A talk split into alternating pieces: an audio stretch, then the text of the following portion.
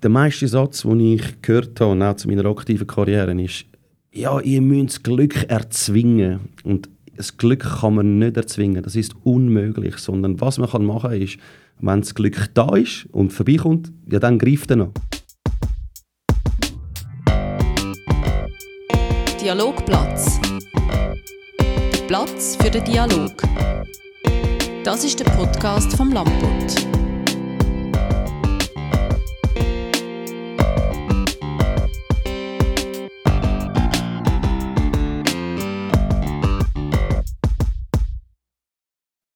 Er hat für GC, Basel, den SC Freiburg und auch der Premier League gespielt und jetzt steht er beim FC Winterthur an der Seitenlinie. Bruno Berner, herzlich willkommen beim Dialogplatz. Danke, hallo zusammen. Wir, das sind äh, Gregor von Balmus und Jonas Gabrieli. Hallo miteinander. Bruno Berner, was sich die ganze Stadt fragt, was hast du mit dieser Mannschaft in der Nationalmannschaftspause gemacht? Ja, ja es ist, es ist äh, ein hochinteressanter Prozess oder eine hochinteressante äh, Entwicklung, äh, wo, wo der FC Winterthur innerhalb von, von einer wirklich kurzen Zeit, kann man sagen, äh, durchmacht. Also das ist äh, sehr bemerkenswert, beeindruckend, wie man äh, ja, fast schon niedergeschrieben wird, niedertrampelt wird äh, über gewisse Wochen. Und dann war es so wie eine, wie eine Auferstehung gewesen, nach dem, äh, dem 6-0 gegen den FC Luzern. Und jetzt rückwirkend können wir natürlich sagen, es ist gut, dass wir nicht nur 2-0 verloren haben, sondern dass wir nochmal richtig gegraben haben, weil vielleicht ist dann wirklich jedem bewusst gewesen, okay, jetzt müssen wir, müssen wir das eine oder andere ändern, wenn wir, wenn wir uns die beste Chance geben wollen, dass wir überhaupt können in dieser Liga und nicht einmal daran denken, an die zweite Saison, die ja unser Ziel ist. Mhm. Wir wollen unbedingt eine zweite Super League-Saison haben. Und, und ich denke, da ist, da ist einiges passiert und, und es ist für mich Bestätigung, nach so vielen Jahren im Spitzenfußball einmal mehr, es ist zwischen den Ohren. Also am meisten ist zwischen den Ohren passiert. Also wir haben vor allem auf der mentalen Ebene ähm, einiges äh, an Fortschritt können erzielen, einiges an Veränderungen können bewirken in, in, in gewissen Muster, äh, wo glaube die Spieler in sich hinein haben aus, aus ihren vergangenen Jahren, aus äh, Zeiten von, von Junioren. Das geht manchmal zurück bis zu den Lokalvereinen, die geshootet haben. Äh, dann die Durchbrüche in, in Profiligen, in die Challenge, Super League, was auch immer. Das sind gewisse Muster, die dann führen kommen, äh, wenn es nicht läuft. Was passiert dann in einem Athlet, der auf den Punkt genau für die zwei Stunden Fußball wieder ja, muss quasi liefern, weil er wird wieder be- und verurteilt und ähm, das ist eine hochinteressante Phase, die wir jetzt gerade mit unseren Spielern zusammen erleben. Ja. Was sind das für Muster? Also ist das dann, wie man sich verhält, wenn man in den Rückstand geraten? Oder äh, was meinst du da konkret? Also wir haben ja das Leben und wir haben Erfahrungen und es ist ja so, das ist interessant, wie jetzt äh, vor dem Spiel gegen den FC Luzern in Luzern ist wieder das 06 raufgekommen. Mhm. Und bei uns ist es nicht einmal das Thema gewesen, also weder im Trainerstaff noch bei den Spielern, weil für uns liegt das so weit zurück die, die, die, die Konterniederlage in dem mhm. Sinn. Mhm. Oder? Aber Menschen funktionieren so. Sie, sie nehmen das wieder für, oh, da ist doch noch etwas gewesen. Und wir im Spitzenfußball, im Leistungsfußball, dürfen nicht so denken. Äh, weil es geht ja darum, hey, der nächste Wettkampf, der nächste, der nächste Auftritt ist wichtig. Und auf den Pfiff genau wieder in der Swissport Arena, wenn wir parat sind und, und, und punkten. Und das ist interessant, wie wir eben funktionieren. Und weil wir ja alle irgendwo durch immer wieder in die Vergangenheit gehen, rumwuseln, äh, auch in unserem Leben, rein, ähm, hat das dann wieder auf das Hier und Jetzt Einfluss. Und dann eben mhm. schlussendlich auf die Zukunft. Also, du gehst in die Vergangenheit und dann befürchtest du, dass es in der Zukunft wieder passieren kann. Und das hat im Spitzen- und Leistungsfußball absolut nicht verloren. Und das liegt an mir als Coach, als Trainer, zusammen mit, mit, mit, mit, mit meinem Team, ähm, das den Spieler so verständlich zu machen, dass sie wirklich jetzt, was sie jetzt gerade drauf haben, wieder auf den Platz bringen und, und, und leisten. Mhm. Mhm. Aber gleichzeitig muss man ja schon ein Stück weit Lehren aus der Vergangenheit ziehen. Machen wir ja. Darum haben wir ja auch die Phasen gehabt, wo es jetzt auch besser läuft. Also, mhm äh, ich habe jetzt gerade äh, ja, letztes Jahr wieder gelesen, wo, wo wir bewertet worden sind von, von, von nationalen Journalisten, dass wir einen miserablen Start hatten und aber uns stabilisiert haben, dann ich sage, nein, der FC Winterthur hat keinen miserablen Start gehabt. Wir haben in x Spielen, wo wir am Schluss ja das Resultat nicht geholt haben, haben wir können reagieren, wir sind wieder ins Agieren gegangen, wir haben probiert. Aber ja, am Schluss ist das schwarz auf weiß Resultat, wo wir dann bewertet werden, auch beim FC Winterthur, wo es dann so äh, ungenügend diskret ausgesagt nach dem, oder lang dann in dem ersten Viertel, wo wir gespielt haben, ausgesehen hat. Aber von miserabel mhm. äh, darf, darf äh, keine Rede sein. Und auch das ist wichtig, dass wir ähm, ja, das mit der Mannschaft äh, immer wieder besprechen, aufzeigen und äh, besonders, was mir auch aufgefallen ist Anfang der Saison, ist halt, dass, dass eben die, die, die, das Beurteilen und Verurteilen teilweise der FC Winterthur hat wochenlang, oder der FC Winterthur Spieler hat wochenlang müssen lesen, teilweise, dass sie nicht lange. Also jetzt komm du jeden Tag zur Arbeit und die Aussenwelt sagt dir eigentlich, ja, schön und herzig, wie ihr das macht, die sind ja dran, aber eigentlich lange dir nicht. Also komm du jeden Tag mal zur Arbeit. Also mir und mir, ich als Trainer, oder, komme das natürlich auch mit über und äh, das sind äh, die Spieler, die wir ja vorwärts bringen und, und wir haben nicht für eine Sekunde den Glauben oder die Fähigkeit von unseren Spielern zweifelt oder nicht daran glauben, nicht für eine Sekunde, sondern das Gegenteil war der Fall. Wir haben äh, auch in dieser eben, Phase 5, 1 IB, 3-0 GC, 6 Luzern gesagt, das bringen wir an. Das, bring, das bringen wir an. Es braucht einfach Zeit, Geduld, Hartnäckigkeit. Und siehe da, jetzt haben wir äh, wirklich mehrere Wochen, nicht nur eins, zwei Wochen, mehrere Wochen, wo wir konstant gute Leistung bringen, äh, haben wir das angebracht. Und ähm, ich wiederhole mich aber jetzt zum Schluss, um den Satz abrunden. Das meiste ist wirklich im Kopf passiert. Aber ist es wirklich dann eigentlich der Knopf, der sich dann gelöst hat nach dem ersten Sieg gegen Sion, den man hatte? Ich habe das Gefühl, vor der Nazi-Pause hat man, eben, du gesagt hast, gut gespielt, aber man hat einfach in den entscheidenden Momenten mal nicht das mhm. Glück, sage ich jetzt mal, gehabt. Oder ist der bei GC, weiss ich, im letzten Grund 1-0 geht irgendwie rein, abgefälscht, mhm. Winti schiesst der Schettin, es geht um Pfosten. Genau. Das sind so die Momente ähm, oder auch natürlich beim äh, ersten Spiel gegen Basel, wo der, die Justo äh, nur noch das leere Goal schiessen und der Langrätsch noch rein. So Sachen äh, kann man wie auch sagen, mal läuft es so, mal läuft es so. Also wie fest Einfluss hat man denn auf das noch? Das kann man sagen. Ähm, ich denke, vielleicht haben wir in dem, im ersten Viertel auch weniger Ballglück gehabt, als das wir jetzt haben. Also, mhm. Wenn wir das Spiel gegen St. Gallen nehmen, die Heim, wir sind 1-0 in Führung, logisch, St. Gallen macht Druck. Und die rote Karte hat dann eben gleich Einfluss gehabt auf das St. Galler Spiel. Klar haben sie dann immer noch gedruckt, aber es hat dann ein bisschen Fuß weggenommen von St. Gallen. Und jetzt Luzern auswärts ähnlich. Mhm. Äh, Luzern druckt und will wahrscheinlich auch noch das 2-1 machen und dann haben sie eine rote Karte, 10, 15 Minuten Verschluss. Das kommt uns natürlich gerade entgegen in dem Moment. Und das Ballglück oder die Situationen, wo man sagt, oh, das ist jetzt eher für den FC Winterthur gelaufen, haben wir im ersten Viertel definitiv mhm. nicht gehabt. Und äh, darum, wenn es mal nicht läuft oder der Schiedsrichter entscheidet in Genf, unten, haben wir das Gefühl gehabt, Ah, das dürfen wir nie pfeifen. Ich denke eben, da sind wir wieder dort, äh, über 36 Runden, im Normalfall gleicht sich das aus. Glaubst du an Glück im Sport?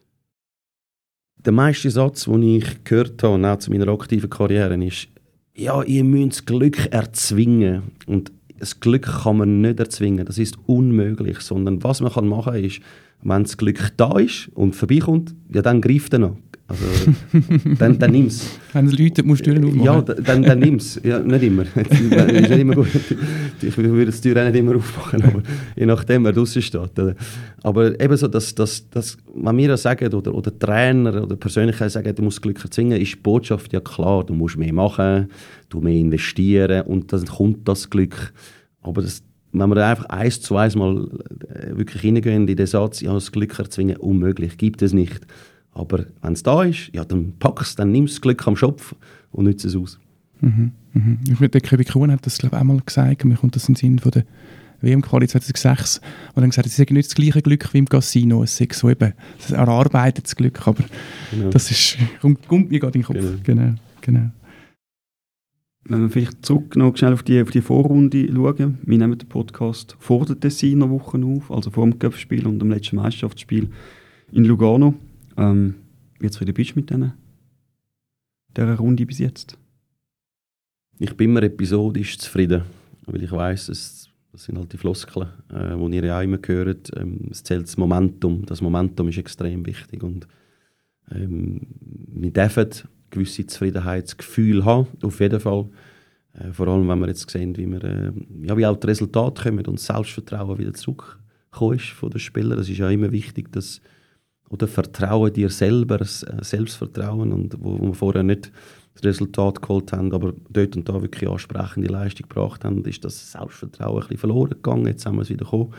Und dann dürfen wir das Gefühl haben, wenn man dann mal heimgeht, ja, also eine gewisse Zufriedenheit darf rum sein. Wir wissen ja. aber auch, wenn du zu sehr in dieser Zufriedenheit, in dem Zufriedenheit-Bubble bist, dann, dann bleibst du wieder ein bisschen stehen. Und das wollen wir ja nicht. Wir wollen weiterhin äh, punkten. Wir, wir haben nichts erreicht, das müssen wir auch wissen.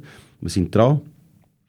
Äh, wir machen es den anderen in dem Sinn unangenehmer, äh, indem wir nicht irgendwie so weggedriftet sind äh, nach, nach 16 Spielen. Ähm, das, die Hartnäckigkeit und die Beharrlichkeit, die, die, die, die, die ist wichtig, den anderen Mannschaften das zu sagen. Und das gibt so ein leichtes Zufriedenheitsgefühl natürlich. All das, was wir seit dem Tag 1 investiert haben, äh, zusammen, gemeinsam, dass jetzt da doch mal so die ersten Früchte gekommen sind. Und äh, jetzt geht es wieder weiter ins Seien, auch wenn es Winter ist, äh, aber jetzt sofort wieder Seien natürlich. Ja. Ist Zufriedenheit mehr, wenn du auf die Tabelle schaust und, und die Punktzahl siehst, oder ist es auch Zufriedenheit mit der Entwicklung der Mannschaft, wie sie spielt? Tabelle ist für mich total sekundär. Ähm, auch wenn man es manchmal nicht glaubt, das ist ja so. Wir, wir Sportler schauen natürlich auf die Tabelle kein Thema, das ist ja so. Aber für mich ist der Prozess der Entwicklung viel, viel mhm. wichtiger. Wir wissen, wir haben viele Potenzialspieler.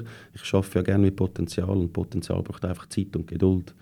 Und auch jetzt die, die gute Phase, die wir haben, sehen wir auch, dass diverse Spieler ähm, die Leistung können ummünzen auch für ihre persönlichen Resultate, für ihre persönlichen Erfolge ähm, wo sie dann gerade die Mannschaft mittragen. Äh, auf einmal haben wir auch gewisse Individuen, wo, wo entscheidend sind und, und darum ist die Entwicklung für mich ähm, viel, viel wichtiger als alles andere, weil wir brauchen nach wie vor einen langen Atem. Also die Saison die geht noch recht lang.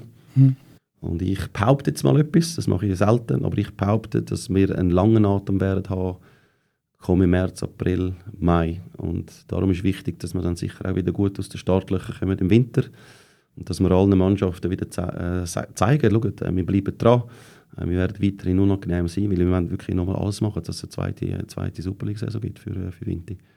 Auf was beruht denn die Annahme, dass Vinti wird einen langen Atem haben? Bestätigung haben wir jetzt äh, bekommen in der letzten Woche, dass die Mannschaft so einen grossen Willen hat, alles zu geben für das Liebling. Also auch die, die nicht von Anfang an spielen, haben wir auch bin wirklich der grösste Teil ein gutes Gefühl, dass sie, dass sie wirklich äh, hinter, hinter diesen zwei roten Leuen äh, stehen und alles machen dafür, dass, dass der Club ein grossartiger Club äh, erfolgreich ist.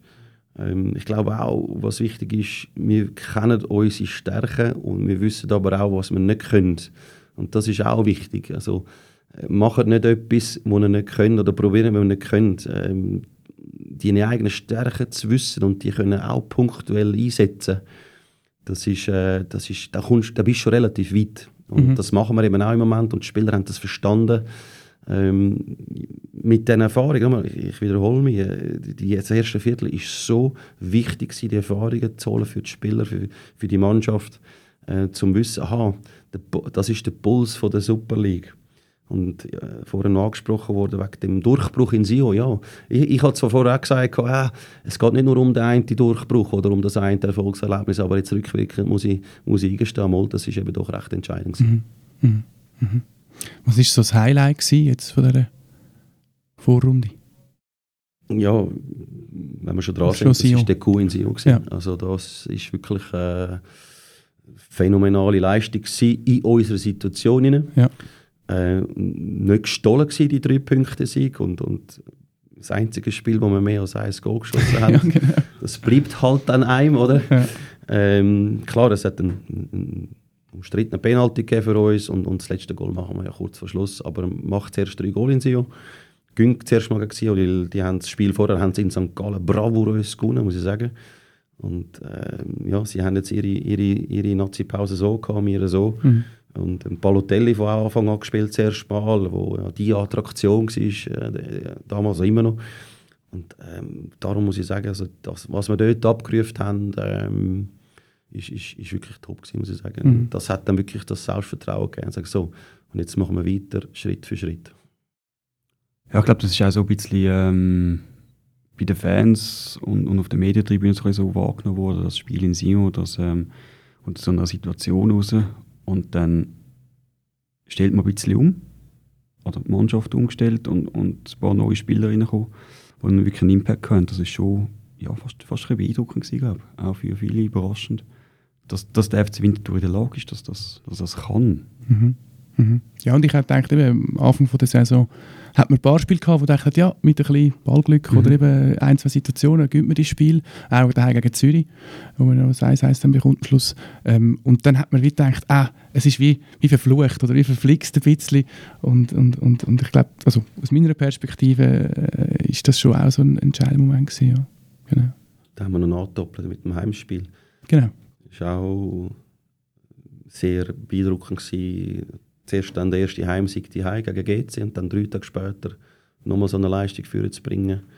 Gegen den Gegner, der vorher also noch, noch, noch nicht so allzu weit weg war. Das muss ich sagen, das ist auch nicht normal, kann man sagen. Das ist auch sehr außergewöhnlich. Gewesen. Ja, und ein Gegner, der eigentlich gewusst hat, dass er kann verlieren gegen Winterthur. Genau. Oder? Ja. Hat es einen Tiefpunkt gegeben?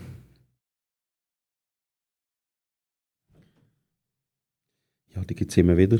Ähm, ich muss jetzt nicht nur auf das 6-0 gegen Luzern referieren, aber ich glaube, auch gegen IBE, wo wir 1-1 waren in der Pause und, Mhm. und dann kommst du raus und dann hat IBE die besser stark gehabt, die zweite Halbzeit, aber dann, dass es dann so aneinander gerebelt hat, das ist nicht lässig in dem Moment und äh, eben, da gehst du ins nächste Spiel rein gegen GC, GC hat einen Schuss an abgefälscht und gerade Mhm. eins in Führung, das sind so auch Tiefpunkte, aber sie dürfen nicht zu fest ins Nervenkostüm oder das Nervensystem von, von uns rein, sondern das ist halt dann auch so. so Mhm. jetzt hast du die Situation, wie kommst du jetzt da oder wie machst du jetzt wieder weiter, oder? Und das äh, zeigt auf, dass, dass, es, äh, dass es eben immer real richtig ist. Also jedes Goal ist, gibt immer einen Richtungswechsel von einem Spiel. Ob jetzt du 3-0 vorne bist und das 3-1 kommt, äh, das gibt immer so einen neuen Impuls im Match rein. und das ist uns einfach dann wirklich sehr bewusst gewesen. Oder wir uns immer mehr bewusst wieder jetzt in der Super League, äh, wie, wie all die vielen Details entscheidend sind, ob du eben mal einen Höhepunkt hast Mhm. oder halt eben einen, einen, einen Tiefpunkt. Also, das Gegenteil, wenn ich das, das, das kurz weiterführe, ähm, wie wir in Luzern die Startviertelstunde gemacht haben, das ist auch eines der Highlights und Höhepunkte, äh, muss ich sagen. Also es hätte können nach 16 Minuten 3-0 sein Mhm. hätte können, aber das, ich, das darf man ja nicht sagen, weil dann heisst es wieder, Moment, aber wenn du die Füße am Boden hast und alles und das nüchtern anbelangst, dann sagst du, nein, nein, 1-0 ist dann gut. Aber wenn man es genau betrachtet, haben wir drei Grosschancen gehabt und es ist dann noch eine vierte dazugekommen in der ersten Halbzeit. Und eben so, wenn man dann die ganze Woche darauf angesprochen wird, wegen dem 6-0, dann, dann ist das wieder sehr beeindruckend gewesen, wie wir die erste Halbzeit gemacht haben. Und eben, dann kommst du von diesen Tiefpunkten, kehrst es, gehst wieder zwischen die Toren, wie kehrst es, dass du es wieder ins Höhe hineinbringst. Und das werden wir noch ein paar Wochen haben, kann ich euch sagen. Wie fest nimmst du als Trainer das Publikum wahr? Äh, also ich nehme natürlich auch Bezug auf die Halbzeitpause dort im Heimspiel gegen Luzern, wo es die ersten vereinzelten Pfiff gegeben hat, Tribüne. Also es jetzt, das ist jetzt ein Negativbeispiel, aber es kann natürlich auch ein Positivspiel geben, die Euphorie. Wie äh, bist du in einem Tunnel, wenn ein Spiel ist, oder äh, nimmst du das wahr? Also die Pfiff habe ich nicht gehört, Ja. weil in dem Moment, ich glaube 4-0 gewesen, wo Ja, wir in 4-0 Pause sind. Pause. Da bin ich auch zwischen den Ohren. Und dann überlegst du, ja, was sagst du jetzt in der Pause? Wir müssen nochmal raus, wir wollen nochmal raus. Ähm, da geht es um, um Charakter, da geht es ums Gesicht, äh, dass, dass, dass du den Match sauber fertig machst. Und dann habe ich, also ich habe keinen Pfiff gehört. Ja. Ähm, es gibt Momente, wo, wo du als Athlet oder jetzt wahrscheinlich auch als Trainer alles mitbekommst, wirklich alles, aber bist auch konzentriert und fokussiert. Und dann gibt es Momente, wo du gar nichts hörst und auch fokussiert und konzentriert weiter shootest. Ich habe beides erlebt. Das ist je nachdem, also wenn man von dem Flow redet, dann höre ich praktisch nichts. Dann bin ich so in dem Spiel rein. Mhm. Ich hatte das mal gehabt bei einem Penalty, den ich geschossen habe in England, ähm, wo es um, um den Aufstieg gegangen ist von der Championship in der Premier League. Cardiff auswärts, habe ich den ersten Penalty genommen. Und Cardiff ist, ist bekannt, dass es sehr, sehr laut ist, oder? Und ähm, da bin ich, habe ich den Böllen genommen, bis bei, auf den Penaltypunkt gesetzt und bin so fokussiert. Auf dem Weg dorthin habe ich das Publikum gehört, die haben pfiffen. Ähm, wahrscheinlich haben sie mich nicht so gerne in dem Moment, oder? aber die haben pfiffen. Und in dem Moment, wo ich den Ball gesetzt habe, habe ich nur noch eine Ruhe gehabt. Also ich habe nichts mehr gehört. Ich habe gewusst, was ich machen will, wo der Ball muss im Netz sein und mehr nicht. Also es ist hochinteressant wieder, mhm. was, da, was da mental ähm, passiert. Ich weiß nicht, wie es bei den Skirennfahrern ist, wenn sie im Starthäuschen sind, ob sie dann auch aber ich glaube, so als Athlet hast du so einen Moment, wo du in die totale Ausblendung gehst. Äh, was hast du gesagt? Vorher Tunnel haben wir gesagt, mhm. Kanal. Äh, ja, der Flow, den du Ja, wenn du so Olympisches Spiel, oder? Du die vier Jahre vorbereiten auf so einen Wettkampf. Wie bringst du das an, dass du genau auf den Punkt genau das Vögelzwitschern nicht hörst, aber es weiss, es ist da. Also das, das sind hochinteressante Themen, wo man stundenlang darüber reden kann. Den Penalty hast du dann versenkt? Klar. aber aufgestiegen sind wir nicht. Bitte? Aufgestiegen sind wir nicht, oder? Nein, wir haben dann den vierten haben wir dann, äh, haben wir dann genau. leider, leider äh, nicht reingetan. Und dann ist Cardiff im Finale gekommen, das war im Wembley, gewesen. das mhm. wäre meine Möglichkeit gewesen, im Wembley zu spielen und äh, das war es dann, ja. Aus die Maus. Mhm. Ja, wenn wir vom, vom Wembley zurück auf die Schützenwiese kommen, ähm, hast du jemals Bedenken gehabt, nach dem schwierigen Start, sage ich mal, der NZZ hat geschrieben, miserabel, äh, dass du nicht mehr lange Trainer bist im FCW? Nein, glaube ich nicht. Ich glaube, was in dem Moment auch wichtig ist, ist, ist was ist Beziehung mit dem Sportchef. Dort merkst du auch einiges. Ähm, ich kann, du liest dann die Augen, du liest die Mimik, Gestik von diesen Leuten rundherum. Ähm, und ich muss sagen, der Oli, Oli Kaiser hat in keinster Sekunde mir irgendwelche Möglichkeiten gegeben, an mir selber zu zweifeln oder «Oh, kommt jetzt das gut?» sondern der Oli, der ist auch, genau auch in dieser Situation neben mir und hat auch die Energie gegeben, was du dir in dem Moment als Trainer wünschst. Mhm. Äh, da hat es andere Beispiele, wo sogar Sportchef oder Führungspersonen äh, weiter oben Äußerungen machen, auch ins Mikrofon rein, was dann äh, tragisch ist für einen Trainer zum Weiterarbeiten, weil die Spieler kommen das dann auch mit über. Also da, das Zusammenspiel, ähm, das hat immer funktioniert äh, mit dem Oli. Und das Interessante ist ja, dass er genau in dieser Phase raus, rauskommt und sagt, das ist mein Mann, lange der nicht da. Mhm. Das ist der Richtige. Also wie interessant ist es, dass seit dem Zeitpunkt wir ein Match gewinnen. Könntest du eigentlich sagen, wieso hat das nicht früher gesagt? Aber, äh, äh, aber das aber ist entscheidend. Das ist du kommst Stärkung über, erstens mal von deinem Vorgesetzten. Ähm, wir sind ja alle angestellt, Spieler und Trainer, wir müssen liefern, sportlich gegenüber, ist klar. Und, und nachher haben wir dann auch geliefert. Und dann weißt du auch, es geht in die Öffentlichkeit raus. Und, und umso besser, wenn natürlich das Resultat kommt. Weil das gibt ihm natürlich auch noch, noch mehr Recht. Mhm. Mhm spielt man jetzt so, wie du dir das vorstellst? Also es hat ja dann schon eine Umstellung gegeben, Gregor hat es vorher angesprochen. Am Anfang hast du mit der Fünferkette mhm. gespielt, nachher sind wir zurück auf die Viererkette. Ähm, jetzt stehen wir auch eher tiefer, ist mein mhm. Eindruck. Hast du ein bisschen deine, deine Vision müssen anpassen, die du im Sommer noch gehabt hast? Ja, ein Stück weit schon. Ähm, ich bin jetzt ein paar Mal auf die Dreierkette, Viererkette hin angesprochen worden. Ähm, ich würde es genau gleich wieder machen, weil die, die, wo, wir in, wo wir auf Genf sind gegen Servet, sind wir, sind wir in der Dreierkette und die hat funktioniert. Wir haben eine mhm. taktisch sehr, sehr gute Mannschaft gemacht. Wir haben das alle adaptiert, wir sind bereit für die Veränderung, das muss ich auch spüren als Trainer. Wenn ich Anfangswoche etwas probiere, ist, sind die Spieler bereit, das anzunehmen. Äh, da kannst du auch mit den erfahrenen Spielern auch Gespräche haben, mit dem Captain. Ähm, da höre ich, da ich in die Mannschaft in dem Moment. Da tue ich nicht etwas durchstieren, durchdrücken, weil ich das Gefühl habe, das ist das Richtige. Und äh, manche hat in dem Sinne sofort während der Woche schon geantwortet, jawohl, wir sind bereit, wir machen das und, und wir haben wirklich einen guten Match gemacht in der Rührkette. Und dann haben wir eigentlich einen draufgesetzt, eine Woche später gegen Zürich daheim bei 30, 35 Grad am Viertel ab zwei, haben wir in meinen Augen einen Bombenmatch gemacht. Ähm, in dem Heimspiel, klar am Schluss, dann die letzten zwei Minuten, ich kann sagen, die andere Richtung gehen, aber gegen den Schweizer Meister ähm, dann so einen Match machen, eben auch in dieser Dreierkette. Und darum, äh, wir reden mehr von Prinzipien heute als von System. Mhm. Ähm, ob du ein Stürmer hast, zwei Stürmer, drei Stürmer und so, es geht mehr darum, dass du eine Art hast, einen Stil, wie siehst du den Fußball. Eben vorher hast du von einer Vision geredet, ja, das, das ist auch in mir drin. Ähm, Auf der anderen Seite muss ich auch als Trainer auch überlegen, ich übernehme eine Aufstiegsmannschaft, die am meisten Goal geschossen hat in der Challenge League und am wenigsten bekommen hat. Wenn ich dann am Tag 1 sage, also Jungs, dass es klar ist, wir stehen dann tief, wir bleiben dann eher ein bisschen hinten, dann weiss ich nicht, wie viele Stimmen dann für dich sind am Anfang. Mhm. Weil es ist auch der Vorwärtsfußball, den der FC Winterthur aufgezeichnet hat in den letzten Jahren. Es ist auch dein Fußball. Es ist auch mein Fußball. Ich will vorwärts shooten. Oder? Und äh, wenn wir jetzt gerade äh, aktueller sind, äh, mit der ersten Halbzeit, der FC Luzern hat es auch gezeigt, wir sind zwar tief, aber wir haben stinkfach Führer gespielt. Also mhm. wir können führen, wir getrauen uns etwas, wir haben, können überfallartig Führer stürmen. Die Wege sind einfach ein länger. Und jetzt mhm. ist die Frage, bringen wir es jetzt in den nächsten Wochen, wenn wir ins 23 steuern, bringen wir es an, dass wir dort und da vielleicht 10, 20 Meter ein mehr hinten rauskommen, auch ein den Gegner ein bisschen weiter vorne können abfangen Oder ist jetzt das wirklich der Stil und das ist jetzt zu unserer Stärke geworden?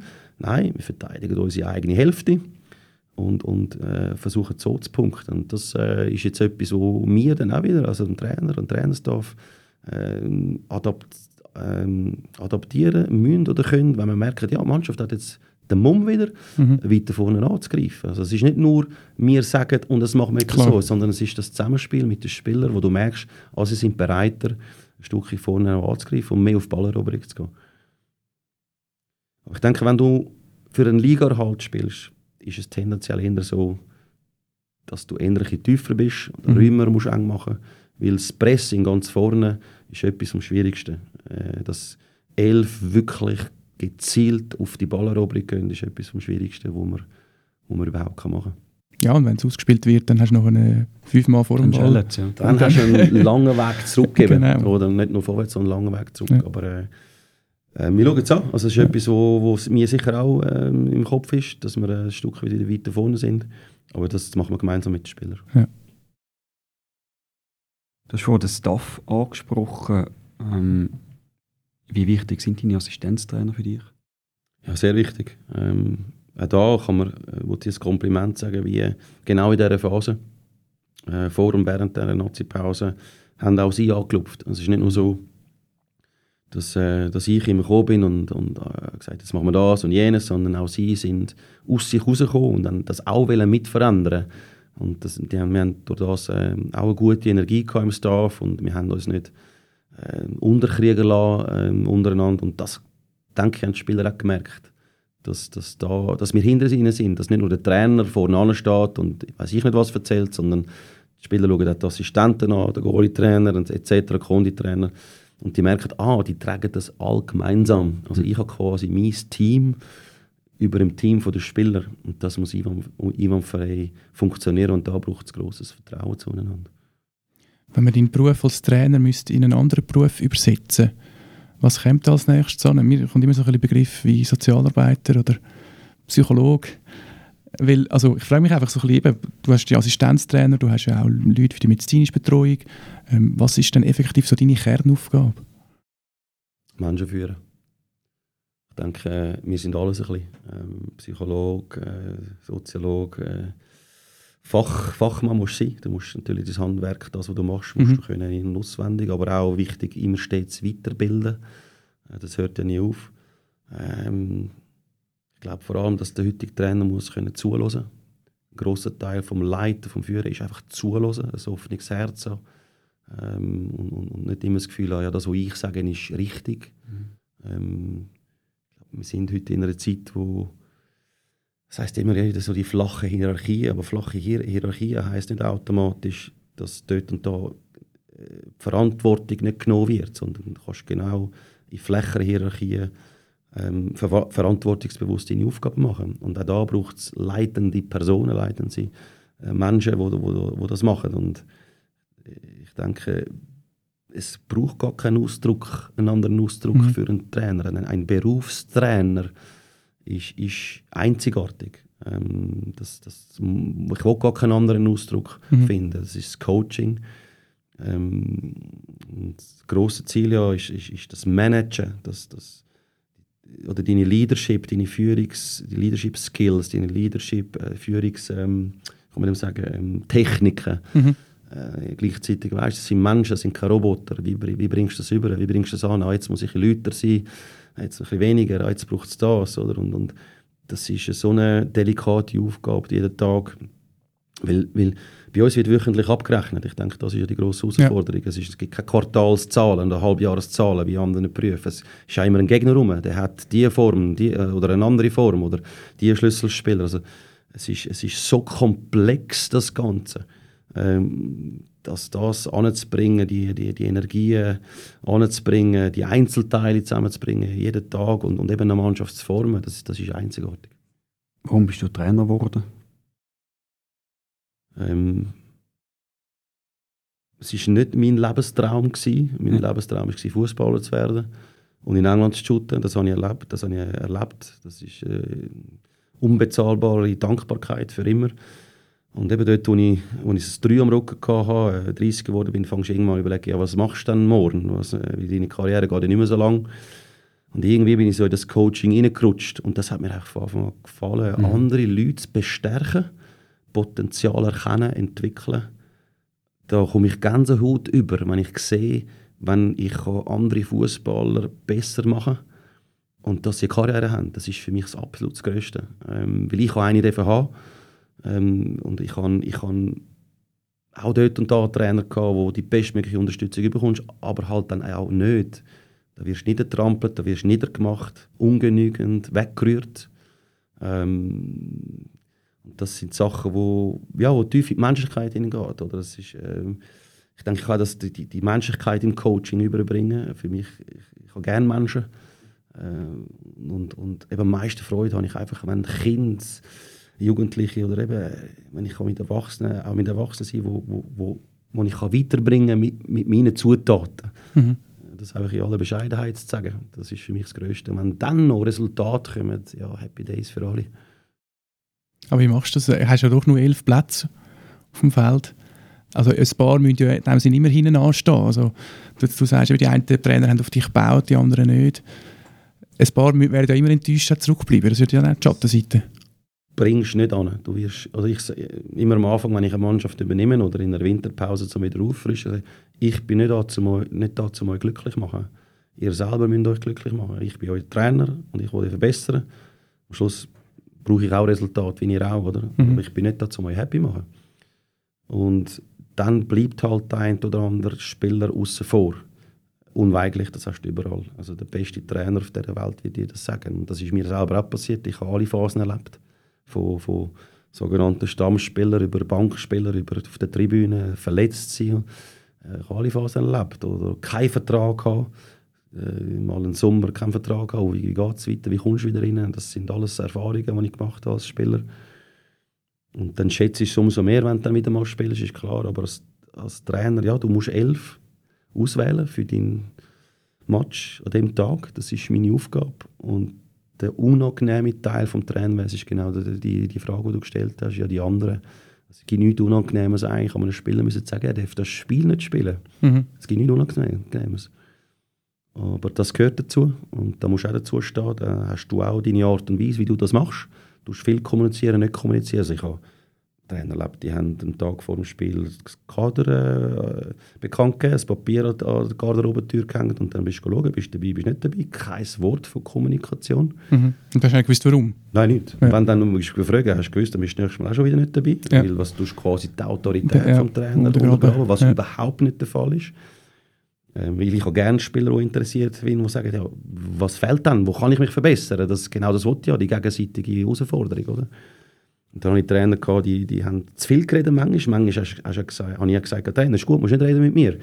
ich sehe es, der andere ist besser, ich stehe hinten an, warte auf meine Chance, aber kannst du auf mich zählen? Das gibt es dann auch. Wenn du dann nur immer Erklärungen bekommst, dann willst du auch nicht, oder? Und auch da sind wir wieder, was braucht es genau, wann, bei welchem Spieler, in welcher Situation. Aber das ist definitiv der unangenehme Teil. Ist, mhm. ist äh, Spieler sagen, dass ein Spiel nicht spielen Wie machst du das? Ehrlichkeit, Offenheit ähm, und vor allem auch mit Überzeugung. Mhm. Du musst überzeugt das sagen, so gesehen ist. Der Spieler muss nicht immer einverstanden sein mit mir aber er muss dann an einen Punkt kommen, wo er es akzeptiert. Mhm. Weil wenn er es nicht akzeptiert, dann geht er ins Hadern rein. Und dann hat er schon wieder ein paar Prozent weniger, Mhm. äh, dass er wieder kann leisten kann. Also, ich sage den Spielern auch immer, macht euren Fußball nicht zu sehr von meinen Entscheid abhängig, sondern von euren Entscheid. Wir wissen alle, da gibt es Einfluss von außen und ein Trainerentscheid ist eigentlich ein äußerer Einfluss für einen Spieler. Die Frage ist, was macht der Spieler dann mit dem Entscheid? Dann muss er wieder zu sich kommen und sagen, okay, der Trainer hat so entschieden, aber jetzt bin ich auf der Bank und wenn ich reinkomme, bin ich fokussiert und gebe alles. Dann hast du Spieler, die sind auf der Bank und dann schmollen. Dann sind sie beleidigt. Oder? Und dann merkst du, wenn er dann auf, auf den Platz kommt, merkst er ist nicht 100% da und er kann den Entscheid vom Trainer nicht akzeptieren. Wie gehst du damit um, wenn es im Team irgendwie Unruhe gibt? Oder wie, wer, wer entscheidet denn da schlussendlich? Also, wie ist so das in einem, in einem Team? Du kennst deine Spieler, du kennst Gruppierungen, du kennst, wer ein bisschen mehr sagen hat und wer nicht. Ja. In der Regel sage ich, löse es selber. Wenn sie es nicht können lösen dann interveniere ich. Und das mache ich nicht lang. Also alles, was nicht gut ist fürs Team, darf ich nicht zu lange warten, zum Intervenieren. Mhm. Also der bekannte eine faule Äpfel kann drastisch sein, wenn du nicht intervenierst. Und da heisst für mich auch tägliches Wachsein. Mhm. Täglich wach sein, irgendwelche Strömungen in die falsche Richtung gehen, äh, muss ich sofort intervenieren. Aber das Ziel ist eigentlich, löse es selber. Mhm. Also wie mein Sohn und meine Tochter können das selber lösen. Da braucht es jetzt wirklich Mami oder Papi. Mhm. Und dann lernen sie so, äh, die Meinung anzuhören vom anderen, zu reden. Dann können wir es zusammen lösen. Nein, okay, jetzt braucht es eine leitende Person. Okay. Mhm. Auslegen. Was ist jetzt die Lösung? Weil für mich das Wichtigste, das Wichtigste im Coaching sein überhaupt, es gibt keine Verlierer. Okay. Wie machst du das? Oder das bisschen nach der Quadratur des Kreises. Wie kann man Menschen führen oder Menschen leiten, wo niemand das Gesicht verliert? In keiner Situation. Das ist für mich das Kunst. Ich kann nicht garantieren, dass man mit mir immer gewinnt, aber ich kann garantieren, dass es keine Verlierer gibt. Und das ist für mich die Kunst des Führens. Und mit dem beschäftige ich mich auch, mit dem will ich Mhm. auch weiterbilden. Ähm, nochmal, Spieler können enttäuscht sein, ähm, müssen nicht mit mir in, äh, ein- einverstanden sein ähm, mit meinem Entscheid. Aber auch da braucht es das Miteinander und Füreinander. Wir, haben- wir haben eine Beziehung und es verliert einfach niemand das Gesicht. Das Mhm. hat mit Aussagen, also ich habe Trainer erlebt, die haben Spieler und auch mich selber mal abgemacht. Persönlich gibt es nicht. Mhm. Du gehst nicht auf die persönliche Würde von einem Menschen, das machst du nicht. Wenn da mal etwas rausrutscht, ru- rausrutscht aus den Emotionen, ja, aber sofort wieder korrigieren, entschuldigen, ist, passiert das allen. Hey, da geht's, wir sind im absoluten Leistungssport. Wir wollen absolute Leistungsresultate. Ähm, da hat es keinen Platz, von, von, dass irgendjemand verliert. Es bleibt keiner auf der Strecke. Und das, wenn die Mannschaft das checkt, wenn sie das verstehen, dann schauen sie schon selber zueinander, Mhm. ohne dass ich muss intervenieren muss. Das, das Umfeld in einem Team, in einer Mannschaft zu kreieren, dass niemand verliert, das ist für mich eigentlich eine der Hauptaufgaben. Weil dann kannst du genau solche Stürme miteinander ausstehen und bestehen. Wenn es mal nicht läuft, weißt du ganz genau, da gibt es jetzt nicht die Grüppli, da kommt nicht das Fingerpointen, du bist schuld, ich kann nicht dafür. Oh, ich habe es doch schon immer gesagt. Mhm. Ähm, es muss keine Befürchtung haben von Intrigen. Mhm. Äh, Die persönlichen Interessen bleiben so immer im Hintergrund. Die hat jeder übrigens, persönliche Interesse, das ist klar, das ist ja auch der Antrieb, den wir haben. Es geht immer um eins, das ist das Team, das ist die Mannschaft. Das kann ich so am besten gewährleisten. Mhm. Mhm. Ja, es ist ja immer das. Es ist einerseits ja, heutzutage als Fußballer bist du ein Ein-Mann-Betrieb? Du willst deine Karriere machen, du willst weiterkommen, du willst dich persönlich entwickeln, du willst zu einer besseren Mannschaft, du willst aufsteigen, was auch immer. Gleichzeitig bist du ja vor Ort, oder? Und musst ja dieser Mannschaft auch helfen, oder musst dann vielleicht den Pass spielen und anstatt selber abschliessen. Ähm, das ist ja so ein bisschen das, das Spannungsfeld, wo man sich drin bewegt, oder? Ja. Ja mich hat es mir auch noch Wunder genommen wegen dieser ganzen Regenbogen-Trikot-Geschichte. Ähm, ist das, hat das die Mannschaft, wo das rausgekommen ist, irgendwie beeinflusst oder ist das ja, hat das, hat das, hat das einen Einfluss gehabt auf die Mannschaft? Hat das, hat das eine schlechtere Stimmung erzeugt? Oder? Also jetzt gerade neulich. Ja, Äh, genau. null Reaktion. Null Reaktion. Null. Okay. Also wie äh, die ganze Woche ist über die 6 noch Niederlage in Luzern. Die Mannschaft lässt das mittlerweile kalt. So Sachen. Ähm, ich denke, wir haben einen ganz grossen Respekt unter uns. Das Mhm. darf ich aber sagen, da haben die Trainer vor mir schon sehr gut geschafft. Da hat Vereinsführung schon sehr geschafft. Wer holst du zum FC Winterthur? Mhm. Also da habe ich schon sehr viel Gutes übernommen. Ähm, muss jetzt, ja, wo ich jetzt aber will, den einen oder anderen klar und deutlich weiterbringen, auch in diesem Bereich. Aber da ist Toleranz rum, da respektiert man die Meinung vom anderen und wenn einer so eine Haltung hat, ähm, dann, dann tut man das so akzeptieren Mhm. Tut das gar nicht groß werten. Ja. Ist dir das persönlich wichtig gewesen, wo du gewusst hast, ah, du könntest zum FCW gehen, so ein bisschen die Werte, die der FCW hat, also so die Sozialcharta, man setzt sich gegen Diskriminierung, oder ist das, ist das ein bisschen zu romantisch gedacht, sage ich jetzt mal aus, aus Winterthurer Sicht, dass man wegen dem auf Winterthur kommt? Nein, also es ist ähm, die Werte, die gemeinsamen Werte, die sind ja mitentscheidend, bevor du das erste Training machst. Mhm. Also das muss man abstecken. Das gehört dazu. Auch mit der Mannschaft, wenn du Mannschaft nimmt, musst du äh, eben die, die, die menschlichen Werte vor allem, die, die müssen klar sein. Mhm. Und umso leichter fällt es dann zu intervenieren, wenn die mal nicht beachtet werden. Ja. Und da hat die Vereinsführung ja schon x, x Jahre hervorragende Leistung geleistet und genialen Support von den Fans, die das mittragen. Mhm. Äh, und da ist, äh, da ist eine Haltung und eine Wertehaltung in der Stadt, im Club, rein, wo ich äh, mich kann total identifizieren kann. Also das Mhm. matcht eindeutig. Mhm. Und das hat natürlich Mitgrund, warum ich auf Winterthur gekommen bin. Das Mhm. ist so. Mhm. Aber natürlich auch der Aufstieg in die Super League. Ja, du hast Absolut. natürlich einen, also, aber man muss schon auch sagen, du hast einen relativ sicheren Job, wenn es im Fuß- wenn es im Fußballbusiness einen sicheren Job gibt, äh, im Verband aufgeben für das, ja, ich sag mal, Abenteuer Winterthur. Ja, so anständig ich daherkomme, äh, ich habe auch gerne Abenteuer. Also ich, ich liebe Abenteuer und ähm, ich brauche immer wieder mal auch eine Veränderung. Ähm, das kann gerne Veränderungen, weil nichts ist stets. Und vom Typ her, etwas, was ich gar nicht mag, ist, ist Monotonie, wenn das immer so die gleichen Abläufe sind, die gleichen Prozesse. Ähm, und das hat mir eigentlich der Winter, FC Winterthur ähm, gegeben, oder die Möglichkeit gegeben, mich dafür so zu entscheiden. Und also, ich wiederhole mich, der FC Winti hat schon Interesse gehabt, bevor sie aufgestiegen sind. Okay. Genau, bevor sie aufgestiegen sind. Genau. Und ich habe mein Interesse, Interesse auch gehabt. Ja, auf jeden Fall, das wollte ich mir anschauen. Und dann ist der Aufstieg gekommen. Das war ja für alle überraschend, gewesen, auch ein bisschen. Ja, ja, total, total, für mich auch. Ähm, ja, also von dem her, äh, ja. Also würdest du auch mit dem, mit dem FC Winterthur in die Challenge League zurückgehen? Ja, weil ist es ein Zurückgehen? Das ist dann die Frage. Ähm, sondern es ist ein Vorwärtsgehen und bist dann einfach wieder eine Liga weiter Ja. runter. Und für mich ist entscheidend, dass der Club eben auch dann will vorwärts gehen Wenn jetzt das passiert, wenn jetzt das Szenario eintrifft, es geht wieder eine Liga tiefer. Aber, darum sage ich, diese Saison ist ja für den Club so wichtig für die kommenden Jahre. Wenn das jedem bewusst ist. Oder da geht es ja manchmal jetzt gar nicht um die wöchentlichen Resultate, sondern da geht es um viel, viel mehr. Das ist eine, so eine einmalige Saison. Es wird, ich weiß nicht, wenn es das nächste Mal kein direkter Abstieg mehr geben im Schweizer Fußball. Mhm. Also wir können so profitieren und so viele Erfahrungen holen für die nächsten Jahre als Club. Und dann ist es auch nicht tragisch, wenn es dann mal wieder eine Liga weiter unten ist. Und ich habe das zum Beispiel erlebt beim SC, SC Freiburg. Ähm, das ist so ein mal zweite Bundesliga, mal erste Bundesliga. Liftclub. Liftclub, ja. Genau. Mittlerweile spielen sie ja um den Titel. Wahnsinn, oder? Ähm, und, und also als Spieler habe ich genau die Konstellation in einem Verein, in dem, in dem grossen Fußball Deutschland erleben, wo Leute am Wechseln sind, die genau eigentlich auch so arbeiten, die wissen, schauen, wir müssen investieren, unaufhörlich. Ähm, klar haben wir kurzfristige Ziele, aber es geht vor allem um Nachhaltigkeit und das dürfen wir jetzt alle beim FC Winterthur erleben und darum ist wichtig, dass, dass in dieser Saison einfach ganz viele gute Entscheidungen gemacht werden für die nächsten äh, Jahre auch, aus dieser Saison.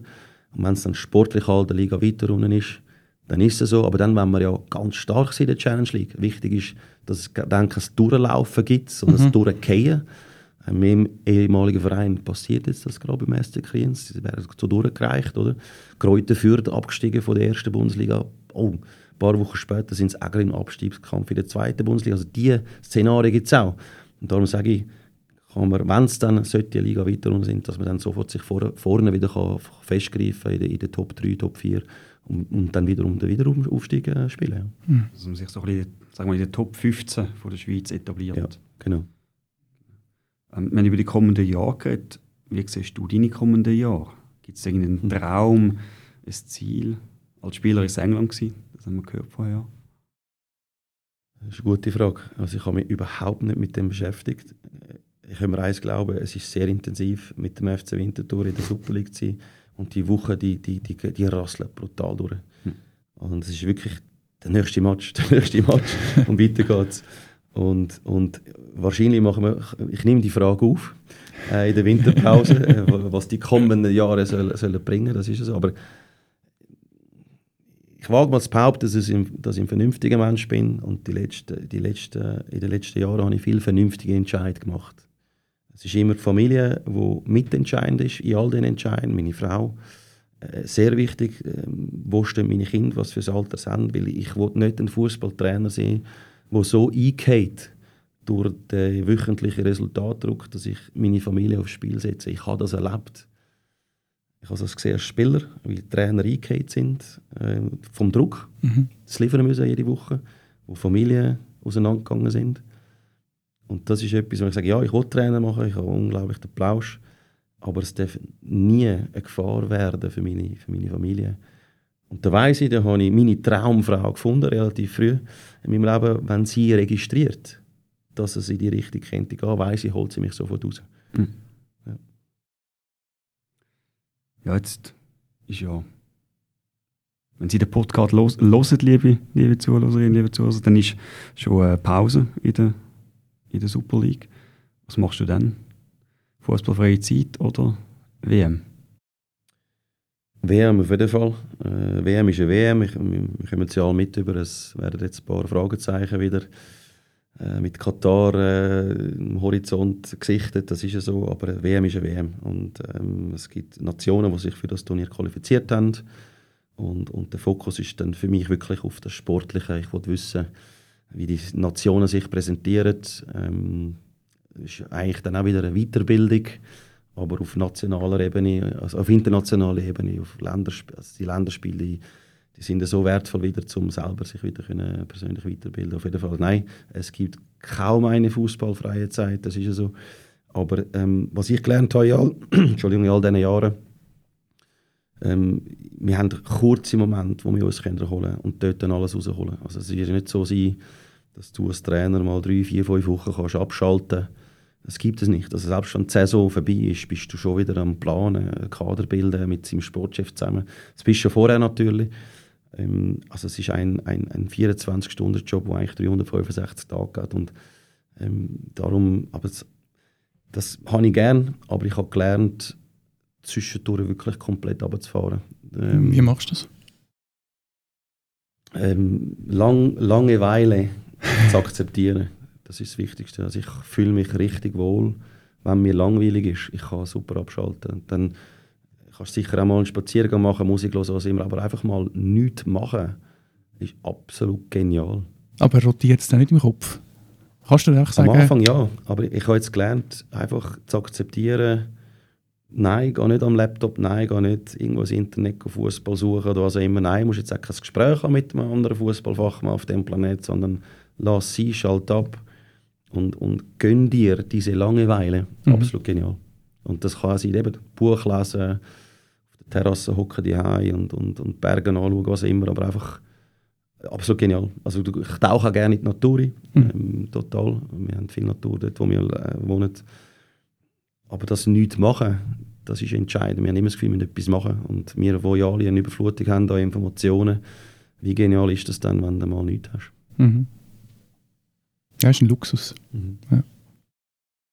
Eine Frage habe ich noch. Was macht ihr in dieser Zeit bis zum 22. Januar, bis zum Rückrundenstart? Ich meine, das ist ja eine extrem lange Pause.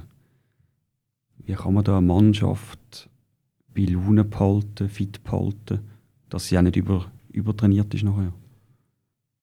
Ja, wir werden eine Aufgabe geben, weil wir haben dann ein Heimspiel gegen Servet. Und ich, die Ferienaufgabe ist, wie gewinnen wir 1-0? Jetzt habe ich gedacht, das zweite Goal soll endlich mal an. es ist so zermürbend für unsere Gegner, wenn sie 1-0 verlieren. Ähm, nein, Spaß beiseite. Ähm, es sind zehn Wochen, die wir füllen. Und die Frage haben wir uns natürlich schon länger gestellt. Wir haben uns auch mit anderen Mannschaften und anderen Trainern austauscht. Und es gibt keine Wahrheit. Also es gibt keine Lösung, wie die zehn Wochen so gestaltest, dass du dann eben wieder auf den Pfiff genau gegen Servet die in der Schweiz parat bist. Gibt es nicht, sondern da ist es wieder herausgefunden. Äh, unsere Erfahrungen von der Vergangenheit dort und da einflüssen lassen. Ähm, wir trainieren jetzt noch zwei Wochen äh, weiter. Ähm, und dann haben sie, sie ein paar Wochen Ferien, kommen aber sicher vor Weihnachten wieder zusammen. Mhm. Äh, dann mal schauen, ob Sixpack auch noch da ist von anderen Spielern. Das ist klar, das darf natürlich mit den Weihnachtsgutzli, die dort zusammenkommen, schauen sie nochmal an, sie nochmal checken. Aber dass wir etwa plus minus einen Monat eine gute Vorbereitung haben ähm, auf das Spiel dann gegen Serbien, respektive dann auf die kommenden fünf Monate.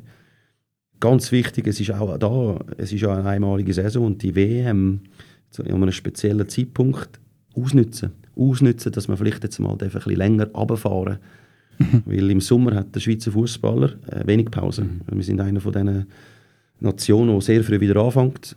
Und da haben wir auch gesagt, hey, nützt das aus, wirklich komplett runterfahren, weil es juckt ja dann eh automatisch dort und da und dann sollen sie mal Tennis spielen oder Squash oder Hallenfußball, was auch immer und dann bleiben sie in der Bewegung. Sie brauchen nicht immer ein Programm, hm. äh, wo man sie wieder kontrolliert und monitoren, weil das haben sie nachher den Rest des Jahres auch. Also da vertrauen wir auch unseren Spielern. Die Quellen sind aber da, also wir stehen ihnen zur Verfügung ähm, und sie kommen sicher auch etwas über, ausgehändigt auf jeden Fall. Wir erwarten auch eine gewisse Fitness, wenn sie zurückkommen, das mhm. ist ja so. Ähm, das, das, aber da kommt dann der Konditrainer ins Spiel und das gebe ich dann auch sehr gerne, sehr gerne ab. ja, vielleicht noch als, als Anschluss, du bist jemand, der da einen Freiraum lässt und so wie ich das jetzt aus dem Gespräch also gehört habe, bist du jetzt nicht so einer, der fokussiert ist auf Daten und äh, es gibt ja ganz viele mittlerweile ganz viele Statistiken, Expected mm. Goals und Expected was weiß ich. Ähm, da bist du wirklich auf der menschlichen Ebene, so wie ich es jetzt äh, ja, aber um das geht es ja. Oder? Die Digitalisierung kommt ja jetzt ein Fußball rein. Oder? Mhm. Das, der VAR ist ja ein, ein Teil mhm. und dann all die, die, die Datenerfassung nach jedem Spiel. Ähm, ja, wir können schon mehr Richtung Playstation gehen und Roboter, das können wir schon gehen in Zukunft. Der Mensch bleibt Mensch und dann wird immer noch von einem Mensch, das Spiel wird von, von Menschen gemacht. Mhm.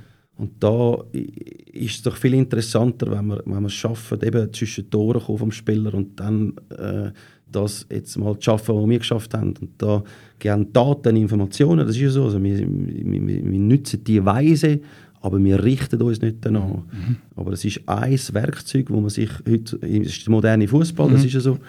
Ähm, ja, Liverpool, wo sie, wo sie im, wo sie im Champions League Final sind gegen Tottenham vor ein paar Jahren, die haben sich ja wegen der Daten den idealen Gegner ausgesucht in der Vorbereitung zu dem Final.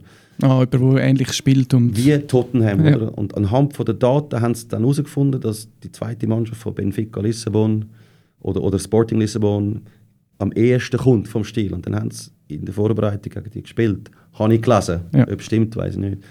Man kann auch in die Richtung gehen.